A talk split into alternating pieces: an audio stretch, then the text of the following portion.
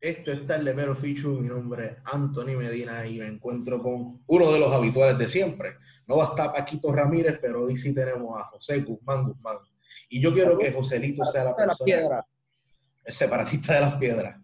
Este, así que yo quiero que José sea el que introduzca a la gran invitada que tenemos esta noche. Así que Joselito, por favor, los honores.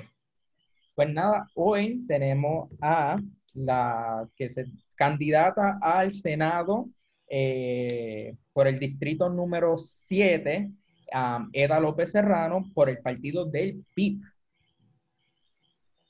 Hola, estamos aquí. Pues nada, le queríamos entonces empezar esta entrevista para conocer más sobre usted.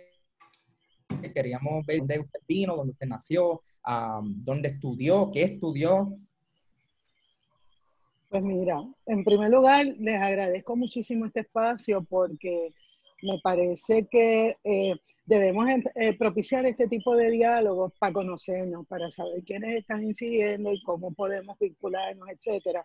Así que me siento súper honrada de que me hayan incluido en el proyecto de ustedes. Y hay un, un poema de Jaime Sabines que dice que a cierta edad la juventud solo llega por contagio Así que gracias por contagiarme de juventud. No, gracias eh, por venir. Pues mira, yo, créanlo o no, soy de Bayamón. Ok. Yo nací en Bayamón y me crié en Bayamón. Eh, me, gradué de escuela superior en la Miguel de Cervantes en Bayamón, en lo más verde. Y tenía un gran recuerdo de Bayamón. Me fui como a los 27 años. Eh, me casé, viví en Estados Unidos 10 años, regresé cuando me divorcié y, y, después que regresé, pues he vivido en varios lugares y donde por fin me siento feliz es en Caguas. Estuve, en, volví a Bayamón, fui candidata a la alcaldía de Bayamón por el PIB en el 2012. En el 2016 estaba en San Juan, así que fui candidata al Senado en San Juan y ahora, hace dos años, mi esposo y yo estamos acá en Caguas y estamos como que esto es un sueño hecho realidad. O sea, nos fascina Caguas, nos, ya yo había vivido aquí muy jovencita, porque mi mamá cuando trabajaba aquí en Caguas y vivíamos en Bayamón se le hacía muy lejos, así que nos mudamos para acá un poquito de tiempo. Y yo recordaba con mucho cariño a Caguas, pero lo que encontré fue que Caguas ha mantenido su esencia y es, un, es una ciudad con, con espíritu de, pueblo. Eh, la gente es muy amable, muy chula, muy... Y estamos en, es como que un sitio céntrico porque estamos cerca de San Juan, cerca de Macao, podemos bajar a Calle, Guayama, o sea, de verdad que estamos felices. Qué bueno. Ah, entonces, ¿cómo usted entró al PIB? Porque si fue pues para la alcaldía, ¿cómo entra ese proceso para entrar? ¿Cómo es e, ese fervor por entrar al PIB? Pues fíjate que yo entré al, PIB a los 14 años por primera vez. Pues, o sea, yo llevo toda mi vida, mi vida consciente, eh, siendo pipiola.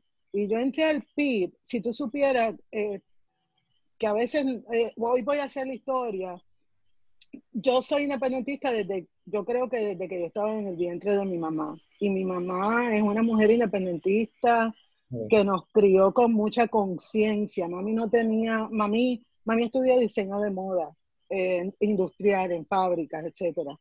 Entonces, mami no tenía una educación formal política, pero mami tiene un instinto político muy agudo. Y aún cuando estaba jovencita, porque yo me imagino, ya tendría como 30, 32, 33 años. Mami nos sentó a mi hermano y a mí. Yo tengo tres hermanas menores, mi hermano me llevó un año. Y nosotros teníamos como nueve o diez años. Era un momento muy convulso en Puerto Rico. Había huelgas, eh, era el cuatrienio de eh, Luisa Ferré y había huelgas en la UPI, había muchas huelgas y había, eh, cuando entró en el Escolón en el 72, continuaban los reclamos de los obreros y mami tenía cinco hijos. Entonces, eh, mami nos sentó y nos dijo, mira, en las luchas se tiene que hacer lo que se tenga que hacer, se tiene que hacer lo que podamos hacer. Yo en este momento no puedo hacer mucho porque tengo tres nenas chiquitas y ustedes dos son los más, los más grandes. Así que eh, ustedes tienen que, que, comprarme a mí la idea de que eh, vamos a estar listos y listes para lo que necesitemos hacer siempre y cuando yo no tenga que salir de la casa. Yo voy a hacer lo que tenga que hacer. Entonces, mami, cuando eso estaba en la casa, no estaba trabajando y cocinaba y hacía pancartas y hacía hacíamos mucho proselitismo político. Cuando yo tenía como 14, como 14 años, sí, eh, Lolita perdió a su, a su hija y Lolita estaba presa todavía. Yo todavía no tenía conciencia de quién era Lolita. Y aquí en Puerto Rico se hablaba de los nacionalistas malos que estaban presos. Y, y, a pesar de que mami hablaba con mucha bondad sobre ellos, yo no conocía esa historia. Entonces, cuando muere la hija de Lolita, Lolita perdió a sus dos hijos. Al primero lo perdió cuando el ataque, que la mamá se tuvo que mudar a un, lago, a un lago en Utuado y el nene se le ahogó, tenía ocho años.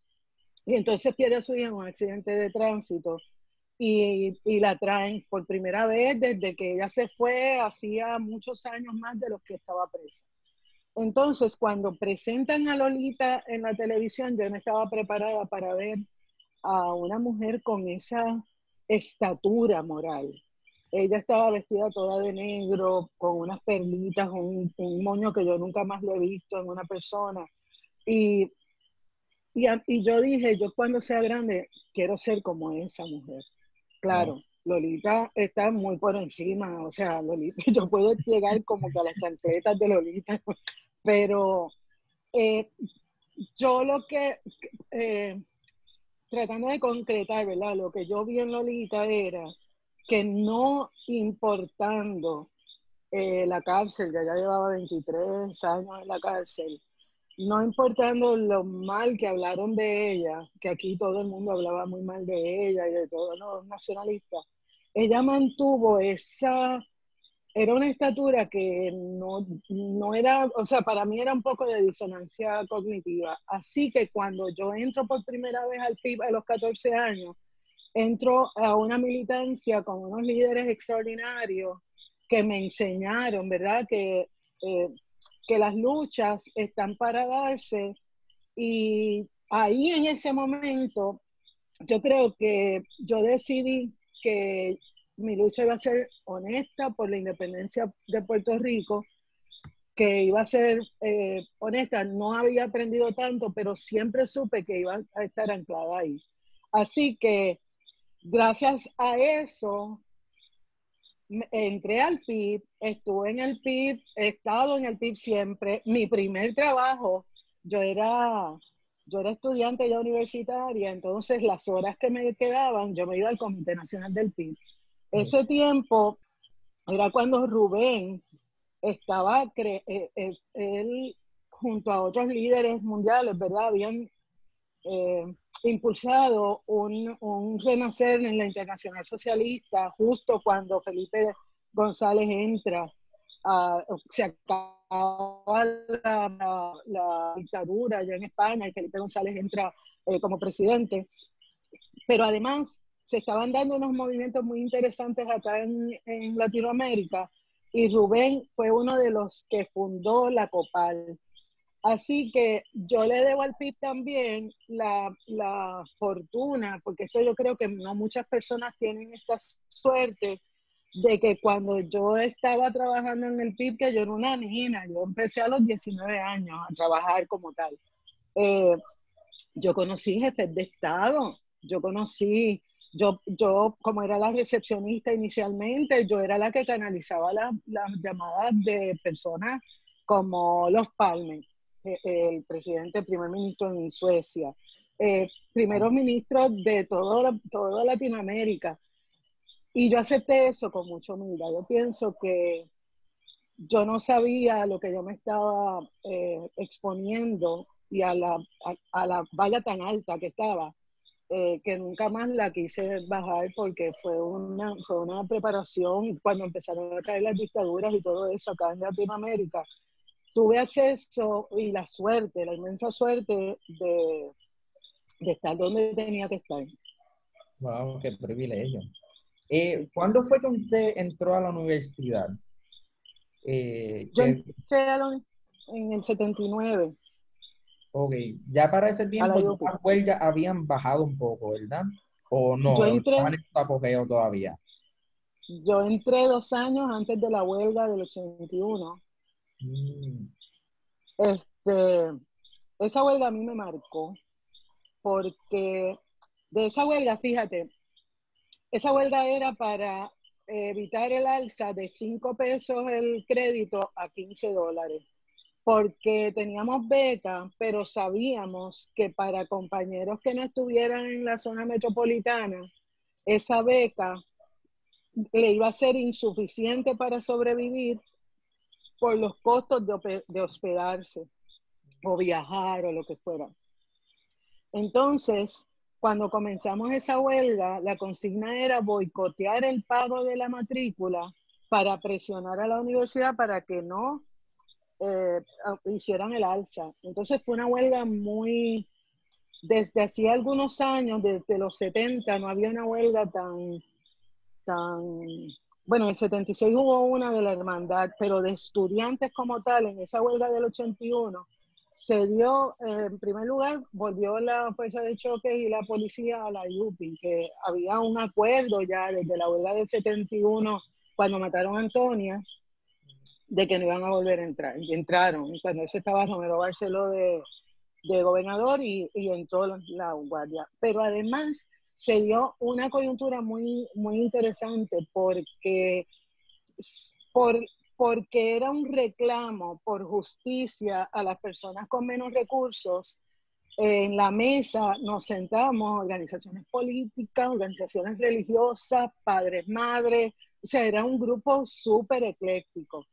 Y como en todas las huelgas, pues había gente que estaba ahí por ese compromiso, había mucha gente que se unió porque entendía que no podíamos condonar ese aumento pero también había una gente que entró y vendió el, movimiento. Sin embargo, eh, esa huelga nos trajo cosas bien interesantes y bien importantes porque mientras la administración, ahí se metió el Senado con los legisladores del PNP que eran bien, eh, no nos querían. Había uno que decía que había, lo que había que hacer era entrar a la UPI con bayonetas caladas al nivel de la cintura para figar a todos los estudiantes que estuviéramos en la calle. Pero se hizo una huelga interesante porque, por ejemplo, una de las cosas era impedir que se dieran clases, porque la universidad, la postura de la administración era, vamos a abrir la, la universidad y dar la impresión de que todo está normal. Nuestra función era que no hubiera clases en ningún día y se hicieron cosas impresionantes marcha, íbamos por todas las facultades recogiendo a la gente, pero también algunos profesores que rompieron huelga, eh, los compañeros le clavaron las puertas y se quedaron ahí encerrados con sus estudiantes porque no los querían dejar salir. O sea, fueron, fueron cosas de verdad bien ingeniosas. Al final se aumentó la, la matrícula y no se puede considerar eso como una derrota porque esa huelga trajo unos pleitos que establecieron cómo la administración iba a negociar huelgas con los estudiantes posteriormente. Y se le dio un standing a las organizaciones estudiantiles de la Universidad de Puerto Rico. Así que para mí también eso fue una, yo pienso que mi vida también está marcada por esa huelga. Eh, tengo también que decir, esto no lo digo tampoco muy a menudo, pero ya cuando uno tiene esta edad puede empezar a soltar cosas. Que yo nunca entendí cómo la huelga se, se, se acabó porque teníamos una asamblea para en el segundo semestre para continuar con el reclamo, pero la, ah, hubo una parte del liderato estudiantil que cuando llegamos a la asamblea, lo que nos dijo fue que íbamos a aceptar el acuerdo porque el, mismo día dijeron eso, como que sí. Wow. Para finalizar la huelga, sí. Que iban a íbamos a aceptar el acuerdo, de, o sea, la, el alza, porque la administración había eh, acordado no darle inmunidad a estudiantes. Hubo otros que, lo, que los procesaron, pero algunos estudiantes dentro del liderato recibieron inmunidad. Esos estudiantes se fueron de Puerto Rico. Afortunadamente pudieron continuar con sus estudios, todos en escuelas de Ivy Leagues. O sea, pudieron conseguir esa educación. Pero yo pienso que después de esa huelga, todo se quedó más o menos como que tranquilo, como hasta los 90. Así que esa huelga pienso que tuvo una buena tracción y, políticamente nos sirvió como una muy buena escuela para muchos y muchas.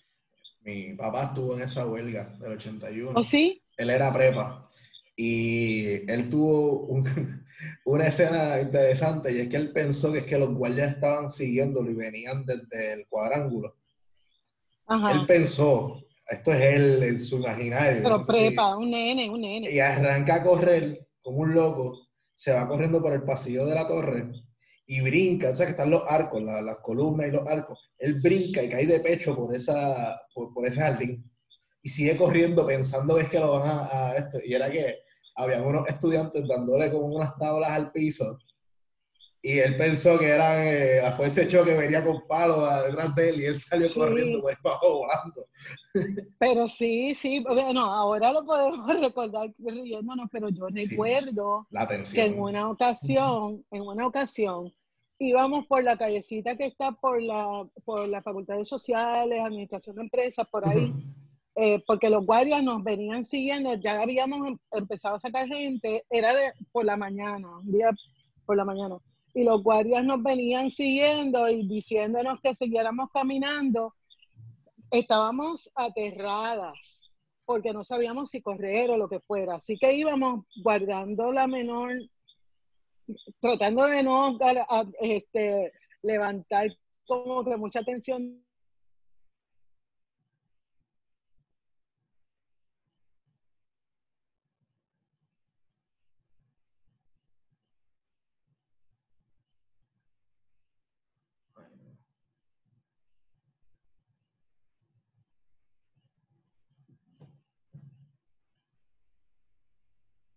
acompañaban a quienes le caían a palos, porque todos los días le caían a palos a algún estudiante, todos los días. Entonces, la consigna era que nosotras arrancáramos a correr. Y yo recuerdo esa mismo, eso mismo que le ocurrió a tu papá. Yo recuerdo que yo comencé a correr y llegó el momento en que yo no sabía ni para dónde yo estaba corriendo, porque la consigna era suéltatele a los guardias porque, bueno, en la, hubo un día, el día antes de Acción de Gracias del 81, que los policías entraron disparando a Río Piedra. Y en las tiendas nos, nos cobijaron, en, en, negocios de Río Piedra nos cobijaron. Yo me acuerdo, nosotros nos entramos a una tienda y esta señora, cuando ellos llegaron, ella le dijo, aquí no vengan a buscar a nadie porque aquí no hay nadie, yo no dejo entrar a nadie. Habíamos como 20 adentro. Oh, wow. Entonces había como un sentido de solidaridad entre la comunidad, entonces, con los estudiantes. Oh, sí, pero es que Río Piedras no era lo que es ahora. Río Piedras era una ciudad, una comunidad. Eh, Río Piedras era un polo económico, eh, una, ciudad realmente universitaria, donde había, yo no me acuerdo cuántas cafeterías. Entonces, Río Piedras para el estudiantado Río Piedras comenzaba eh, por la Gándara, todo eso, eh, Capetillo, todo eso nos, era parte, por ejemplo, cuando cobrábamos la beca nos íbamos para Capetillo, para donde estaban los lugares de las personas del Medio Oriente a comer con por tres pesos, cuatro pesos, una comida del Medio Oriente. Eh, Río Piedras, por ejemplo, mira, yo le estaba diciendo el otro día a mi sobrina, cuando uno entra a Río Piedras desde la 65 de Infantería, ahí está el dispensario y creo que es una, no recuerdo qué hay ahí, pero hay un terreno baldío antes de llegar a la Plaza de la Convalecencia y a mano derecha. Pues ahí había un Novus. Oh, o sea, todo eso eran tiendas, todo, todo. Nosotros, eh, por ejemplo, para el regreso a la escuela, de toda mi vida, yo siempre iba a comprar no solo los libros, sino todo lo que, lo que era. Río Piedras era realmente un polo comercial. Y es una pena que haya ocurrido lo que ocurrió y que los gobiernos, tanto el PNP como el Popular, hayan dejado perder una joya como lo era Río Piedras. Y le voy a decir algo en eso de la transformación, que es algo que es imperdonable a Jorge Santini. Río Piedras pudo haberse salvado, pero Jorge Santini, por estar vendiéndose a gente que le pagaba un montón por mantener sus negocios de bebidas alcohólicas, y creó el río, ¿verdad? Que yo no tengo ningún problema con que la gente se, se divierta, pero fue empujando gente que vivía en Río Piedra, la fue empujando de ahí. Y está probado que cuando la gente no tiene sentido de comunidad, eh, no necesariamente reinvierte amor en, en, esas comunidades. Así que es una pena, es una pena y a mí me encantaría que Río Piedra fuera rescatable fue un proceso de gentrificación lo que, se, lo que pasó hasta cierto punto.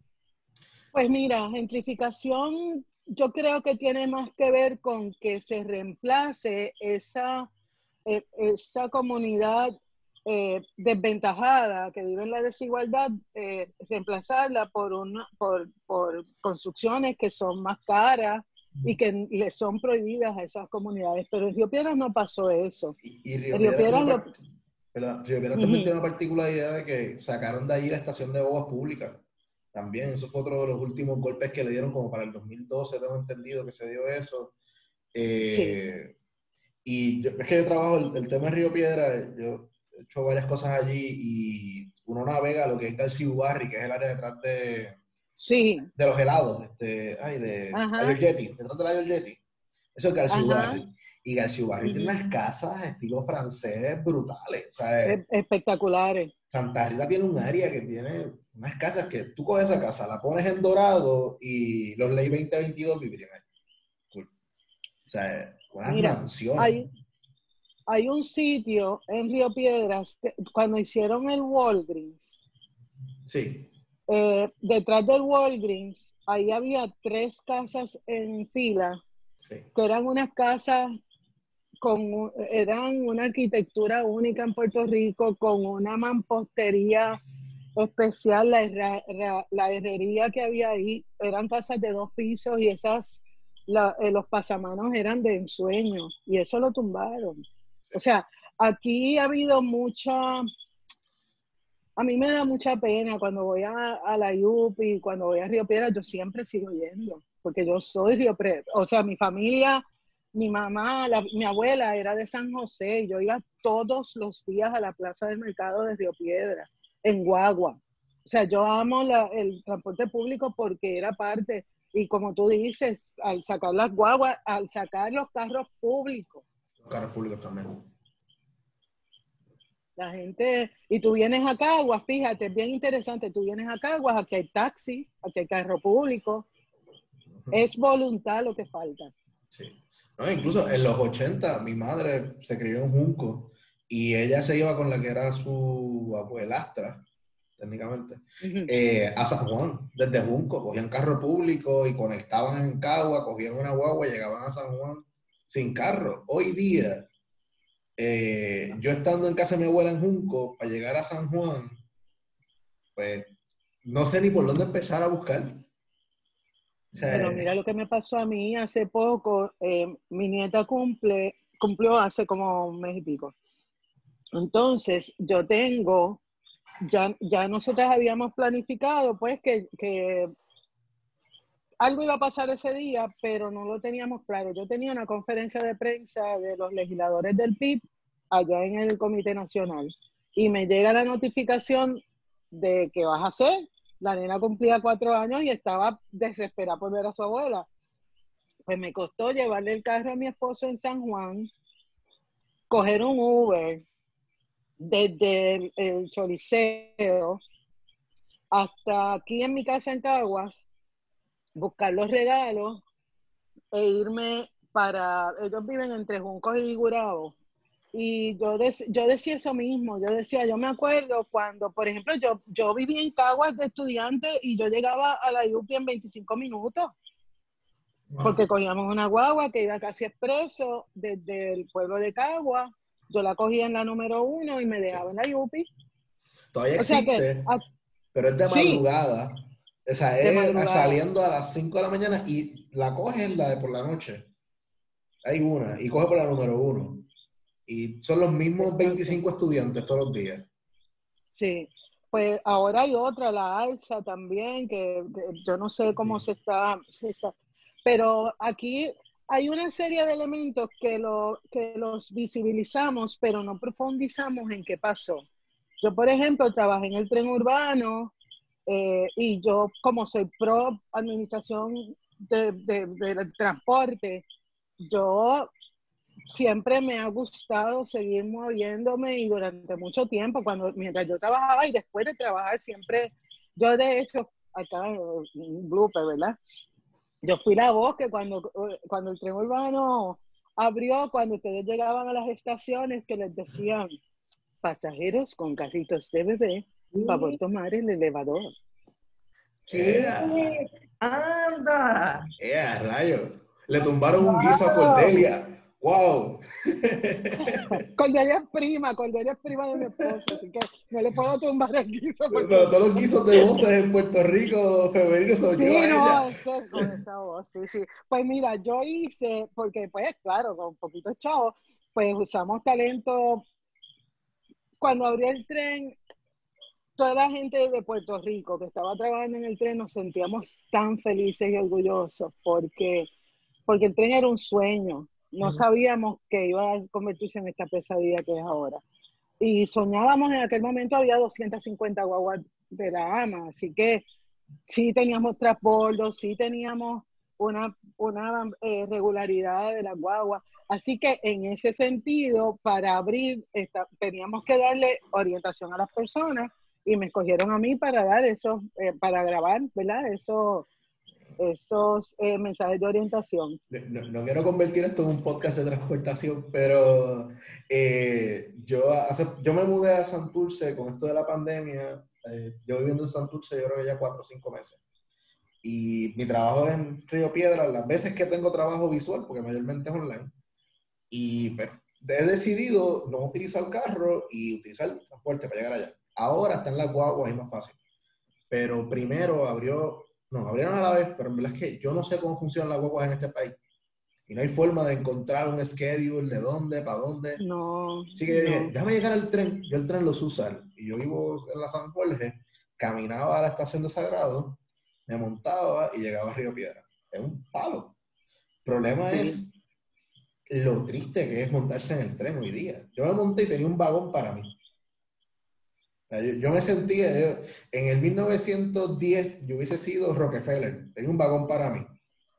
Exacto, de 6 millones de dólares, querido. O sea, está brutal. Un carrito eh, de 6 millones de dólares tú tenías ahí. Pero yo te voy a decir lo más triste de eso. Cuando, cuando se hicieron las proyecciones del tren, inicialmente ellos pensaban que en el 2004 cuando abrieron, o sea, donde como estaban los papeles que se les sometieron a los gobiernos, iba a haber 40 mil, esa primera semana, esa, esa primera, ¿verdad? La, la, primera etapa en lo que la gente eh, encontraba que era confiable, eh, iba a haber 40 mil y a los 10 años iba a haber 100 mil personas tomando el tren. Eh, pero el tren tiene unos problemas estructurales fuertes, ¿no? Al tú quitarle la... El, tren se concibió como una red vial y entonces todas las guaguas iban a, estar, era un sistema integrado, ¿verdad? Eh, cuando abren el tren, había esas 200 y pico, bueno, en 250 vías, bajaron a 210 y yo recuerdo que como para el... Eh, cuando Fortuna entró, cerraron un montón de rutas, quitaron un montón de, de guagua. Cuando estaba Alejandro García Padilla, redujeron las 34 rutas que quedaban de 80 y pico de rutas. Las 34 las bajaron a 20. Entonces, ¿cómo es que funciona ahora? Antes tú tenías un grid en donde tú tenías unas guaguas que le llamábamos las guaguajas porque la ruta que tenían le tomaba 20 minutos hacer la ruta. Eh, estaban las B, que eran como 30 minutos, y estaban las C, que era un poquito más. Ahora tú tienes una guagua que te pasa por Guaynabo, pero esa guagua cuando te pasa por Guaynabo está en ruta Bayamón. y regresa desde Bayamón, pasa por Guaynabo y después sigue para donde vaya a salir. O sea que los tiempos de espera pueden ser hasta de tres horas y nadie en un país puede tener ningún tipo de planificación de vida con tres horas de espera de un transporte. Mm. Nadie. Claro, claro. ahora para transicionar, ¿cómo fue que usted empezó a tirarse a puesto electivo? su primer puesto al cual usted se tiró por el PIB fue Bayamón. No, fue antes en San Juan como candidata a la, a la Cámara de Representantes en el 2004. Pero para eso tengo que darle como que un poquito de trasfondo, poquito. Eh, y es que una de las maneras en las que yo he luchado dentro del PIB es que yo nunca he aspirado a un puesto. Es decir, si a mí, yo estoy donde el PIB y la militancia del PIB me quiera. Yo he sido presidenta de comité, pero en este momento, por ejemplo, soy la secretaria de actas de Caguas y yo me siento súper honrada, porque para mí es un, eh, lo que me necesite eh, hacer el PIB, yo lo hago sin buscarlo, la militancia del precinto 2 de San Juan me escogió para que fuera eh, candidata a representante en el, en el 2004.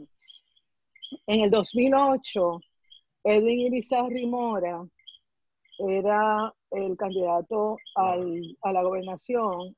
Edwin y yo somos como hermanos. O sea, eh, eh, de la misma juventud somos Edwin Irizarry Mora, Denis Márquez Lebrón, eh, José Javier Muñiz, que es de Mayagüez. Eh, tenemos varios, una piña de varios compañeros que nos conocemos de toda esa vida. Y Edwin, cuando fue candidato a gobernación, yo me dediqué a ser parte de su equipo de campaña. Y entonces, cuando llegó el momento de la. Yo pedí, ¿verdad?, que no me pusieran de candidatura porque yo iba a estar dentro de su equipo de campaña, pero además eh, yo quería estar en un salón, en un, en un, colegio porque a mí me fascina estar contando votos. Y entonces ese año fue la última vez que he estado hasta este momento en un colegio. Después de eso fui candidata a alcaldesa por Bayamón, después eh, por San Juan y ahora por, por Humacao. Para mí es bien importante que la lucha por la independencia no es una sola, son muchas luchas. Entonces, eh, una cosa que yo he, ido aprendiendo en el camino es que la realidad es que no es justo para mí ni para nadie que, yo trate de, de, decidir cómo otras personas luchan. Yo respeto mucho cómo otras personas deciden luchar y algunas les doy el tiempo para que se ubiquen, otras personas, eh, hay, unas, hay unas personas que, que, eligen luchar y yo confrontarlas porque sus luchas confligen con las mías, pero tal cosa como que estemos en este mismo lado y que seamos independentistas o socialistas o de algún modo, a mí no me gusta invalidar la lucha de la otra gente y no permito, en esto sí tengo un carácter no permito que nadie venga a invalidar mi lucha. No lucho para visibilizarme, pero sí lucho para no dejar a nadie atrás. Entonces, por ahí puede ir un poco la explicación de por qué eh, he estado en esos, en esos lugares. No lo, he, no lo he buscado, pero me he sentido súper honrada. No sé si Anthony quiere decir algo. Eh, bueno, me, quisiera preguntar y, ampliar en cuando toca eh, aceptar una candidatura ¿no? en un municipio, por ejemplo, en el caso de Bayamón, que es un municipio que es bien difícil, genuinamente ganarle a Ramón Luis en Bayamón es... Eh, hay un meme que decía, eh, a las 5 cerraron los colegios, a las 5 y 1 Ramón Luis ya estaba certificado. O sea, el hombre que durmió más tranquilo el 3 de noviembre es Ramón Luis. ¿Cómo, ¿Cómo se lleva a cabo una, cuál es la idea de atacar estos municipios aún sabiendo que la probabilidad es ínfima? Pues eso tiene muchas capas, pero eh, la primera es que las luchas se dan porque se tienen que dar. Yo no lucho para perder, pero yo tengo los pies en la tierra también. Y, la, y hay luchas, por ejemplo, para darles un, contexto, yo llevaba mucho tiempo fuera de Bayamón, yo me fui de Bayamón en el 88, yo volví en el 2012. Así que había unos cambios de Bayamón que yo no había vivido. Yo siempre mantenía esa nostalgia de Bayamón. Cuando regreso, recién llegada, me escogen como candidata a la alcaldía. Y ahí entiendo, empiezo, tengo que ubicarme en la cuestión académica y profesional también. O sea, mi, mi preparación y mi background es en administración de empresas. Yo tengo un doctorado en administración de empresas y tengo una, o sea, mi, experiencia profesional fue en administración de empresas. Pero no era en cualquier administración de empresas. Yo eh, estaba en control de calidad, yo manejaba presupuesto, yo venía con una preparación que me permitió entender el análisis de, por ejemplo, los presupuestos. Cuando yo acepto esa eh, encomienda que me da el PIB, para yo poder, yo me preparé, yo me preparé buscando cuál era la deuda de Bayamón, cuándo se había emitido, cuánto se había amasado en deuda, pero también busqué la, la eh, que es una herramienta buenísima para hacer trabajo político, las auditorías de la Contralora. Y encontré unos hallazgos muy interesantes. Por ejemplo, encontré que en Bayamón se hacían, y todavía esos son hallazgos, que, en Bayamón las compras se hacían con cotizaciones fantasmas, por ejemplo. O se hacían, eh, se hacían unas compras que, que, no tenían, siempre era el mismo, a la misma persona. Se compraron un montón de guaguas de esas escolares a una persona que era amigo y a Chichincle de Corozal que vendió las guaguas a precio de guagua original cuando las guaguas tenían 30 mil, 30 años, perdón, 30 mil pesos, 30 años. Entonces, todas esas cosas, yo, yo, cuando yo hago una denuncia, usualmente yo tengo lo, algo que los reprende. Así que cuando yo comencé a, decirle a la gente de Bayamón, pues, tengan cuidado con este alcalde, porque este alcalde ha, ha empeñado 352 millones de dólares del, o sea, de los haberes de Bayamón. Hay una deuda de 352 millones nada más que con el Banco Gubernamental de Fomento y con algunas cosas que yo pude conseguir. No se sabe cuánto es la deuda con la banca privada. Cuando yo comencé a pedir las ordenanzas municipales, que yo iba o enviaba a alguien al, al municipio y todo era confidencial, yo, me, yo envié a amigos que son eh, periodistas, les decía, mira, búscame, pregunta por esto, por lo otro, porque ya yo tenía copia mía, pero no era la copia oficial. Pues no, no le daban ni siquiera a los periodistas porque era privado. Entonces yo fui conociendo, yo acuérdate, yo conocía a Ramón Luis desde chiquita, pero yo no, yo fui con una cabeza fría de, buscar por dónde entra la corrupción aquí. Y yo pude señalarlo y pude, eso fue parte de mi campaña y hubo mucha gente que prestó atención. Fue un cuatrienio complicado porque habíamos cinco candidaturas a la alcaldía, entre cuatro partidos y un candidato independiente. O sea, éramos cinco, eh, pero algo se hizo porque hubo mucha abstención del PNP al punto de que Ramón Luis Rivera, igual que en este cuatrienio, fíjate, igual que en este cuatrienio, Ramón Luis Rivera tuvo que hacer una campaña en la televisión. Fue bien interesante también, y esto yo lo he contado también, porque como les dije, yo soy de base. Y cuando eso estábamos pasquinando, los pasquines eran para el plebiscito de ese año, que era, tuvimos dos referéndums, ¿se acuerdan del referéndum de la pena de muerte? Ajá, y el plebiscito de ese año que era por la, por la descolonización. Y, y entonces paquinábamos. Yo no hice paquines míos, pero yo paquinaba por donde quiera.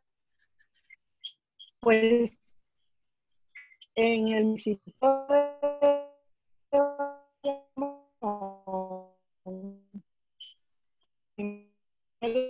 lo habían contado, yo no lo he visto, pero Ramón Luis Rivera, los diferentes residenciales les da un uniforme, usa las guaguas de ornato del, del municipio. Ajá, volvió. Y ya está, ok, ya está grabando otra vez. Estamos bien. Estamos bien.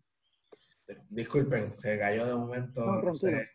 Tranquilo, El tranquilo, mundo virtual, andamos en el mundo virtual y Yo, estamos eh, a me- quedé en que estaba pasquinando, eh, aunque no estaba pasquinando para usted, sí, por la causa de los plebiscitos.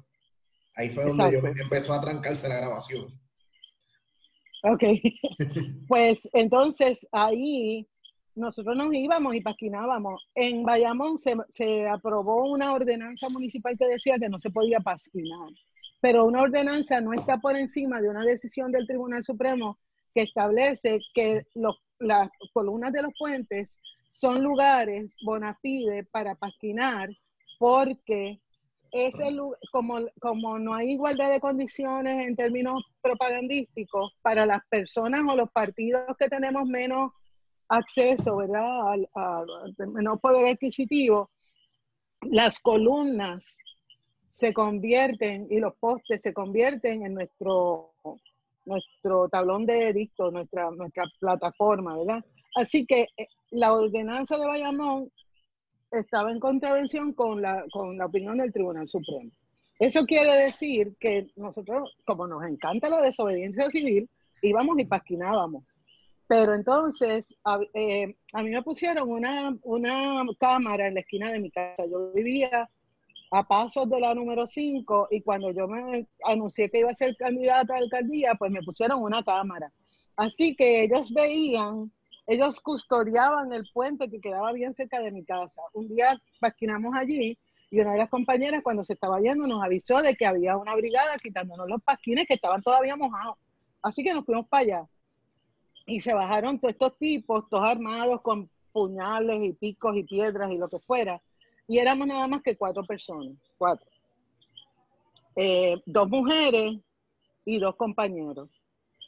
Entonces, eh, yo no sabía cuán brava yo era y yo les hacía, hice frente y les dije, no, ustedes aquí no vienen. Uno de mis compañeros era más bravo que yo y le hizo frente y entonces uno lo amagó para que, le, que lo iba a figar. Yo llamé a la policía, había acuerdos con la policía sobre qué, qué podían hacer durante la campaña. Yo llamé al teniente coronel porque yo tenía el número y le dije, aquí nos están agrediendo y él mandó una, una patrulla, pero cuando la patrulla venía, ellos, ellos arrancaron.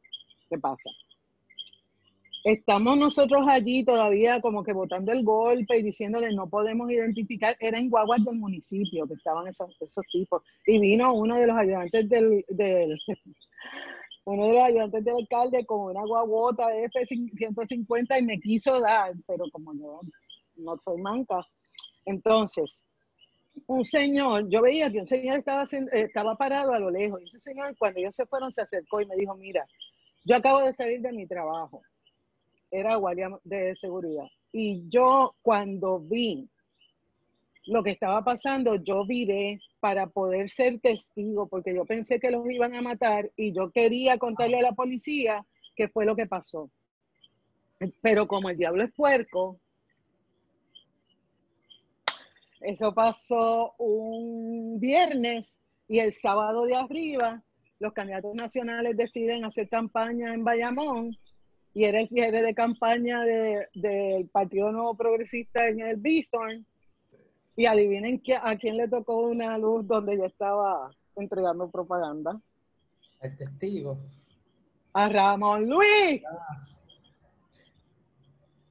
Entonces yo fui le toqué en la ventanilla y él abrió porque le toqué duro y entonces me dijo, ay, qué bueno verla, ¿cómo usted está? Yo le dije, ¿por qué usted me manda esos tipos a, a, a, a pigarme? porque usted dejó de recogerme la basura hace seis meses en mi casa? ¿Por qué usted ha hecho todo eso? Ay, mija, no te preocupes por eso, eso es la compañía. Y yo le dije, bueno, pues usted recuerde una cosa, por lo menos me convertí en una piedra en su zapato. Y alguien en Puerto Rico sabe que usted no es tan bueno como se pinta. Y ah. ahí, ahí lo dejé encerrado, él ahí con su... Y, seguir la vida. A mí me encanta desmitificar a, Ramón Luis porque me saca por el techo que en Puerto Rico se pasan con, ah, no, el superalcalde, la gran cosa, la gran popeya. Eh, él es casi Guille entrando por la cocina.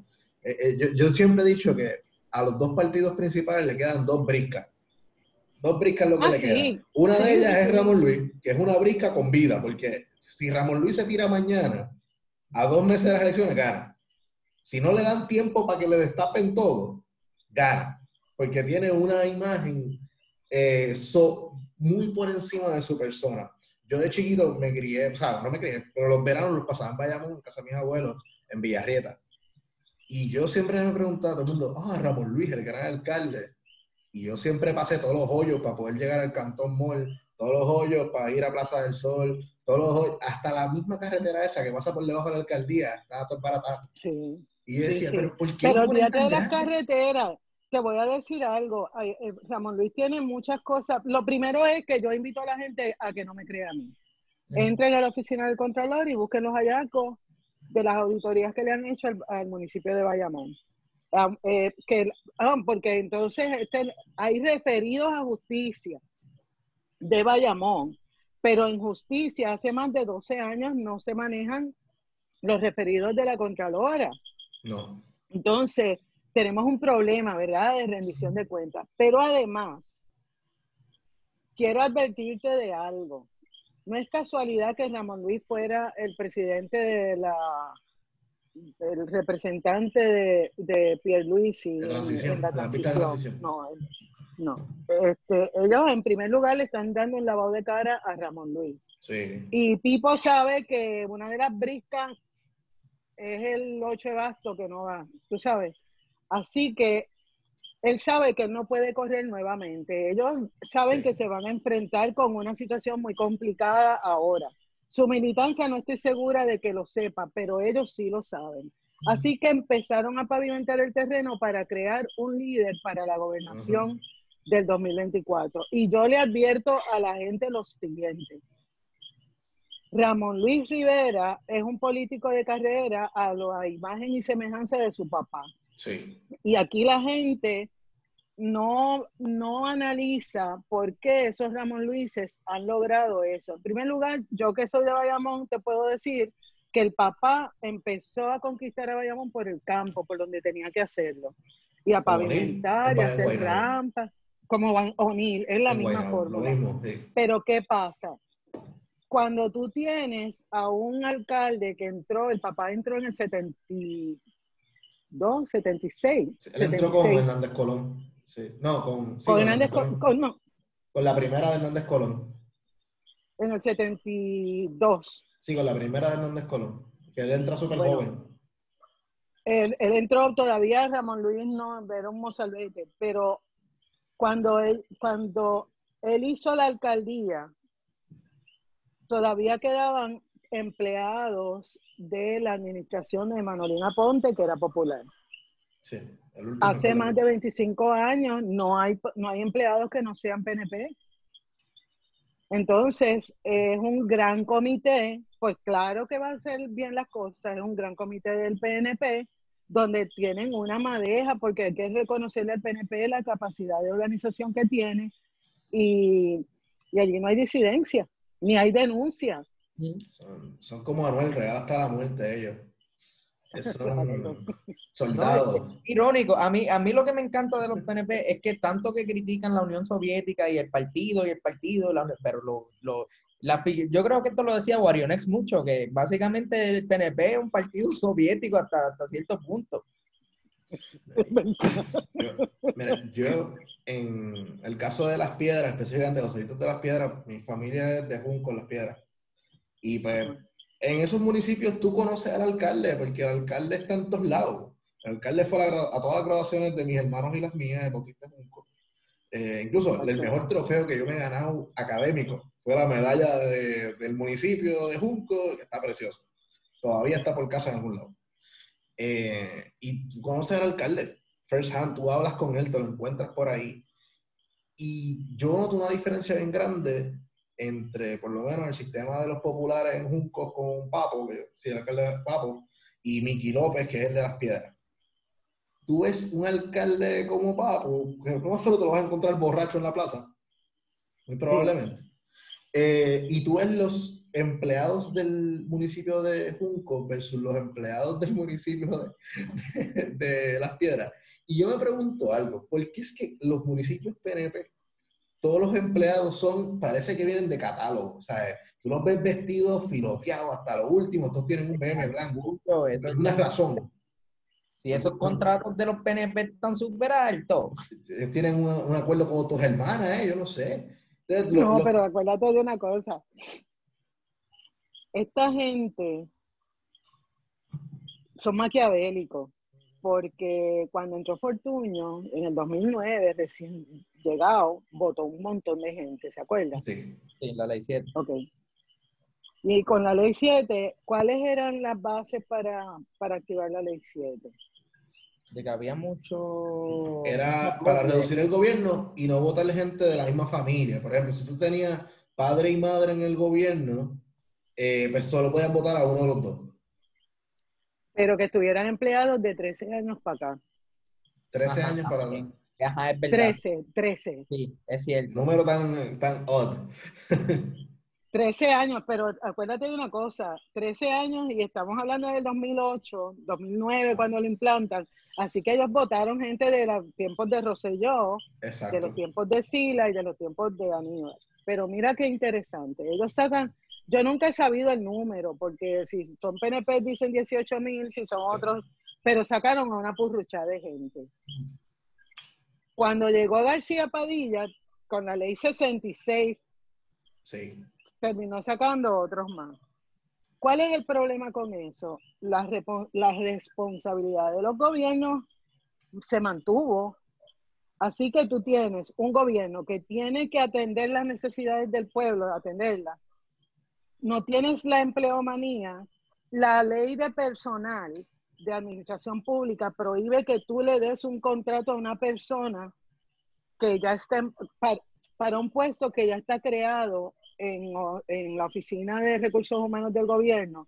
Es decir, si tú tienes una secretaria, tú eliminaste esa plaza para, para crear economía, que fue lo que nos dijeron, se suponía por la ley de personal que no contrataran a una persona para hacer las funciones y las tareas que tenía esa secretaria. ¿Cuál es el problema? Sigue corriendo las ruedas. ¿Y qué hicieron? Metieron a los hijos talentosos, a los achichincles, a todos, todos estos políticos, no es de ahora, todo, esto ha pasado durante décadas, pero el boom de cuánta gente está metía ahí con unos buenos contratos bien jugosos que están haciendo un trabajo que debiera estar haciendo personas de carrera. Eso ellos olvida, olvídate, y entonces la impunidad con la que lo hacen. Por eso es que esa gente van a estar defendiendo sus habichuelas, porque si pierden esos contratos, pierden la posibilidad de tener esos BM, y de estar man... Eso es el chat, pero a lo bestia. y, y, y son contratos en los cuales esas personas no tienen el peritaje para conseguir una cantidad de dinero similar en la industria privada, bajo ningún concepto. Oye, pero es que eso es otra cosa que yo me, a mí me hiere también, porque dicen, fulano de tal le tenemos que pagar tanto porque en la empresa privada se, se ganaría más. Oye, pero tú sabes que estás en el gobierno, por eso le pagaron 225 mil pesos a Julia Keller y Manuel Sidre, el que va a estar ahora de desarrollo económico, le dijo, pero mira, no te preocupes, yo te doy 200 mil más a través de la fundación esta de educación de Puerto Rico. O sea, que hay una serie de cosas que nos dan en la cara y que no pueden seguir pasando. Y no tan solo eso, que a mí me parece interesante que digan, ah, le vamos a pagar tanto, cuando, por ejemplo, el caso de Julia Keller, ella ganaba ciento y pico de mil. Ah, pero para traerle al 225 gobierno. No, pero antes de entrar al gobierno. Ah, antes, antes, antes. Antes de entrar al gobierno, ciento y pico de mil. Entonces, para traerle al gobierno, tengo que pagarle el doble de eso, de lo que ya ganaba allá. O sea, si tú me estás diciendo a mí que yo estoy pagándole eso porque en la industria privada ella se ganaría más, pues ¿por qué no se estaba ganando más antes de llegar? Pues yo entendería. Mira, yo entendería, por ejemplo, si tú me vienes y me dices, ah, vamos a traer a, a Jeff Bezos, que gana billones de dólares, y que se, se gana, por dar un número redondo, 100 billones. Y digo, mira, lo trajimos por 75, mano, qué clase de negocio. O mira, le pagué 110, pero es que, mano, nos traímos el caballo. Pero tú cogiste a alguien que ganaba 50 y le estás pagando 100. Cuando no valía 100. estás pagando el doble por algo que valía la mitad. No necesariamente valía los 50 tampoco, pero... Exacto. Pero por lo menos su línea de crédito llegaba a 50. Estaba aprobado. Sí, exacto, dale, dale, exacto. Pues, pues, pues, mira, vamos a quizá darle un 55, un 60, porque pues tiene potencial a crecer. Pero, hay otro problema, hay otro problema. Malditos chicharros. Wanda, esa este, es Wanda, censura. Wanda. ya saben qué hora es que se está grabando esto. Sí, exacto, exacto. Pero, pero es pura casualidad. Miren, recuerden que les mencioné que iban a sacar los, de, los que llevaban 13 años. Pues entonces, ¿qué hizo eso? Si tú sacas los que llevaban 13 años, sacas a la gente nueva que ha llegado, a empleomanía joven que podría optar por ser esos medios mandos, eh, porque tienen otras cosas, pero cuando tú sacas a la juventud del, del sistema público, lo que dejas es probablemente a unas personas que se van a comenzar a retirar, que no necesariamente tienen el mismo entusiasmo y que no necesariamente nos van a rendir lo mejor, ¿verdad? El mejor trabajo que nos merecemos en unas circunstancias tan complejas como las que estamos viviendo. Por eso fue que pasó lo, del, lo de los furgones. Por eso, por eso es que no han podido, eh, no han podido ejecutar. Nada, porque no, lo que Salamanca no da, ¿cómo es lo que Natura no da, Salamanca no, no presta? Sí, yo, yo quiero ahora entrar para ya ir poniendo un último tema.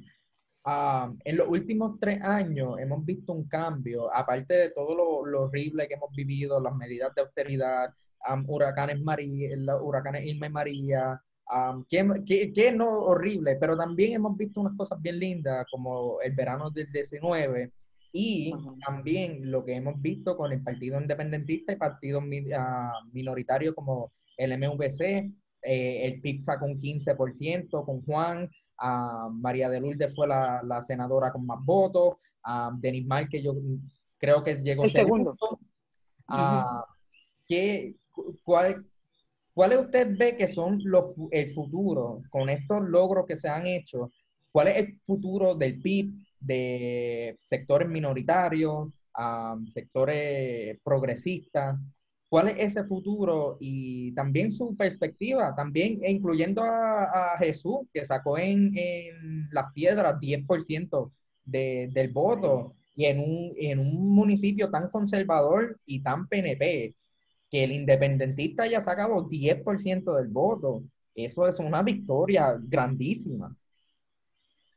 Pues mira, eh, yo voy a empezar diciendo que esta fue la campaña más compleja que yo he tenido que hacer en todas las campañas que he estado, porque la virtualidad nos hacía eh, estar disponibles todo el tiempo. Sin embargo, yo el verano del 2019,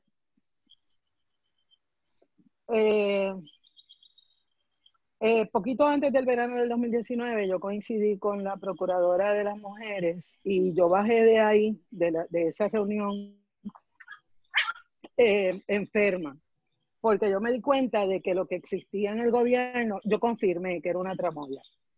Cuando vino el verano del 2019, a mí me creció demasiado la esperanza, pero por la historia, ¿verdad? Eh, yo iba con mucha cautela porque no quería eh, que ocurriera algo que me fuera a cambiar el hechizo que yo pensaba que había llegado. Pero yo sabía que estábamos ante algo diferente porque yo nunca había visto la consistencia con que todas las noches la gente fue con el mismo reclamo. Eh, me parece que, fue, que el bipartidismo perdió una oportunidad de entender lo que pasaba. Pero eso al, final nos dio una gran oportunidad, porque no solo Victoria Ciudadana y el PIB, eh, a mí me parece el eh, Proyecto Dignidad también sacó un 7%. O sea, aquí hubo, aquí hubo un remesón electoral para el bipartidismo que fue impresionante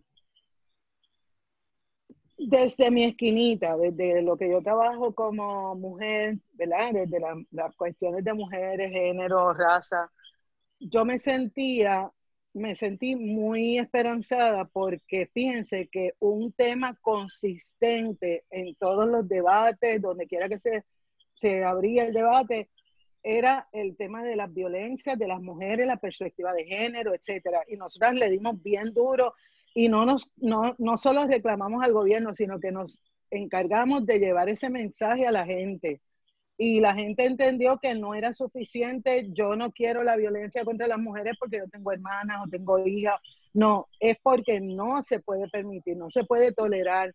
Hay que defender a las personas. Eso yo pienso, yo sentí siempre que nos había acompañado. Lo que yo no estaba preparada era para el porcentaje que sacamos. Yo ese día me fui para la casa de mi mamá en Carolina, porque mi esposo trabajaba. Entonces, eh, cuando yo empecé a ver, los resultados se tardaron un poquito en bajar porque como que había filas todavía a las 5 y lo que fuera. Pero cuando empezaron a bajar los resultados, que yo empecé a ver el, el porcentaje del PIB creciendo, llegó el momento en que yo no puedo ni explicarlo todavía el día de hoy. Yo sentí como que algo dentro de mí se abría en una, en una, eh, era como una alegría tan, tan indescriptible como la primera vez que yo vi el mar, que yo me acuerdo, yo tenía como, no, no me acuerdo cuánto, pero yo recuerdo esa inmensidad, yo sentí por dentro casualmente ese día, yo hacía mucho tiempo que no veía la playa y ese día dejé a, mi esposo en el trabajo y me fui para casa de mami, pero pasé primero por Piñones a oler el mar. A mí me gusta mucho eso. Por eso hago esa metáfora, ¿verdad? del mar.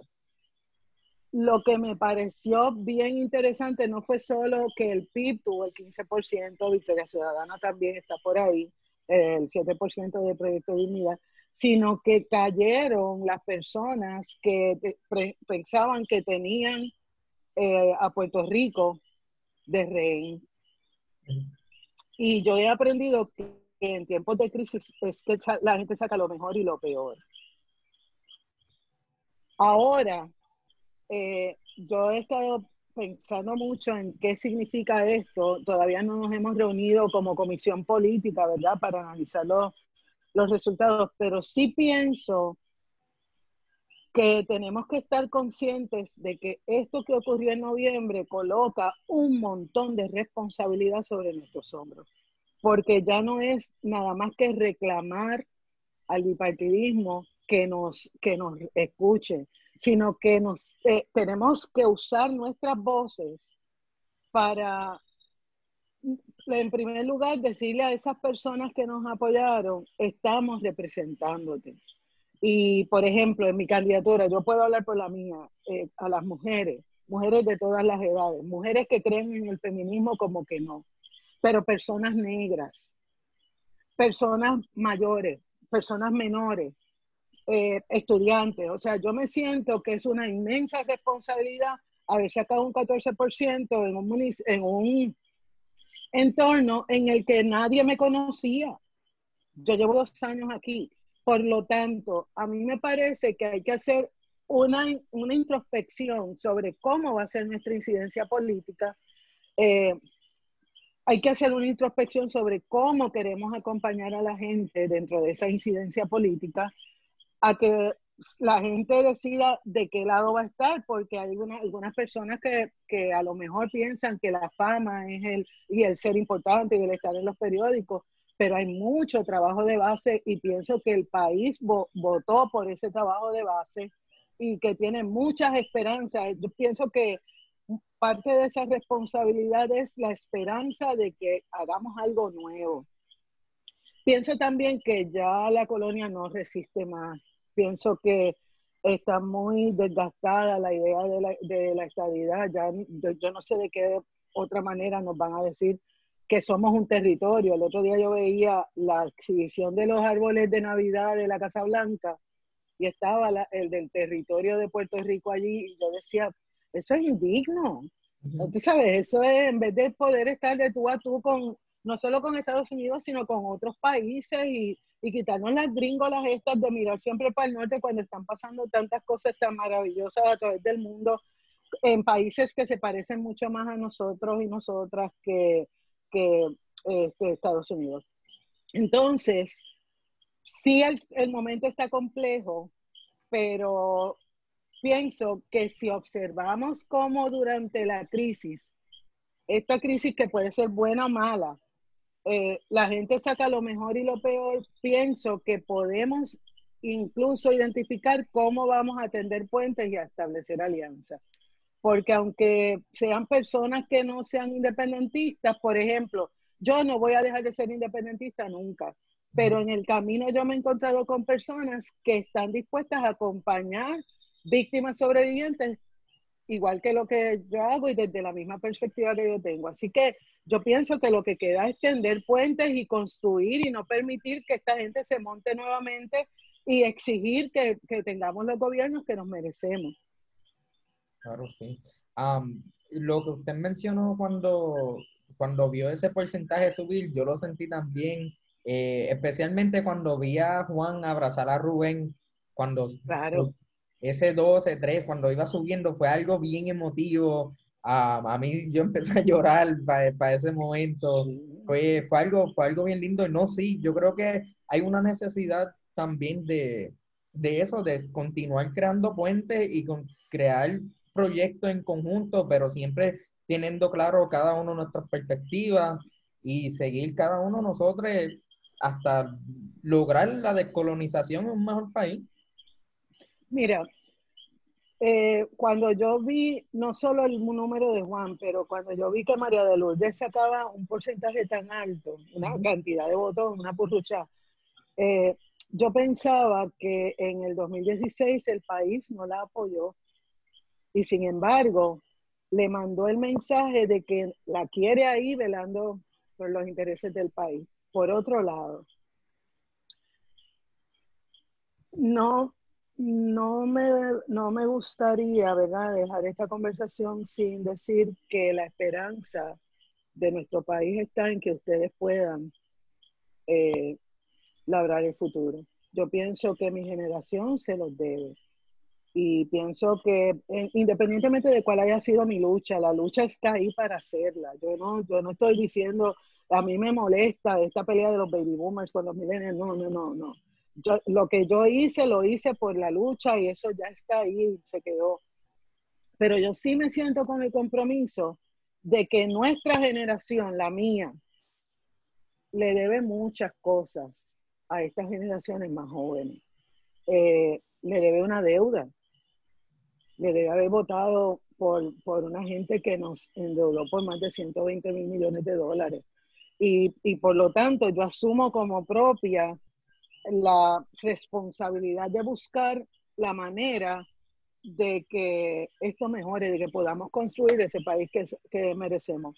Y pienso como, como que esas dos bricas están ya a punto de levantar la cara, de verdad. Yo pienso que, que estamos en, en, un momento que es crucial, pero tenemos que obrar con mucha inteligencia y abrir puentes y establecer caminos y construir y no, el problema, dicen los mexicanos, el pedo está en no creérsela. Porque en el momento en que tú te crees que eres la última Coca-Cola del desierto, te pudiste haber podido. Porque es como cuando yo era profesora que le decía a mis estudiantes, el que, se, el que llega aquí pensando que lo sabe todo, no le queda espacio para aprender un poco más. Ese es el momento en en que estamos, así que tenemos que ser bien humildes con esto. Claro donde yo me refería a dos briscas, me refería que a los populares solo les queda Bernier y yo no creo que vuelva ese hombre para, la política, así que él está tranquilo en su casa, está pasándola bien. Y esperemos que se quede allá. Ojalá se tire a Aníbal para que se acabe el partido ya. Eh, no, Y, Ramón Luis es otro, yo dudo, o sea, a mí no me cabe en la cabeza que un pueblo que votó como votó en este noviembre vaya a elegir a gente, tú sabes, no, no, yo no creo. No, sí. Anthony, ¿quieres decir algo más? No, yo creo que le agradezco infinitamente el que haya estado con nosotros. Ha sido un placer y sería bueno grabar una segunda parte y seguir hablando del futuro del PIB. Eh, yo creo que están pasando por una etapa de evolución gigantesca y es bien lindo ver que, que, el país esté tomando otras vertientes, ya sea MBC, el que sea, pero pensar diferente y salir de las dos opciones tradicionales que tenían es un paso adelante definitivamente. Mira, yo pienso que el, resultado del PIB eh, también tiene que ver con nuestra trayectoria, como decía Juan. Nosotros siempre hemos estado donde, donde debemos estar, a pesar de que nos tiren la mala. O sea, no tenemos, porque sabemos, sabemos que hay un solo camino y, y, estamos dispuestos a que otra gente use otros caminos, ese es el problema de esa otra gente no somos los más puros de los puros, pero sí apostamos a que hay una línea recta, que es la honestidad, el amor, la solidaridad y la independencia. Bueno, muchas gracias, de verdad que sí, ha sido un placer. Anthony, vamos Para mí. Cerramos. Bueno, eh, las redes, por favor, eh, le damos espacio a usted primero. En mis redes, bueno, yo estoy como Eda con 2D, López. Eh, así estoy en Twitter, en Facebook y en, en Instagram. Con alguna cosita aquí y otra allá, pero, pero Eda López o Eda y López. A mí me pueden seguir en Joselito underscore 2898. Y a mí en Anthony JML1, en donde me encuentre. Eh, creo que es en Twitter y en Instagram que estamos así. Así que también no olviden darle eh, like a la página de Tarde Pero Feature en Instagram, darnos follow en Twitter. Y bueno, Joséito, cierra con esa frase célebre que tiene usted para cerrar cada episodio. Nada, mi gente, feliz cumpleaños.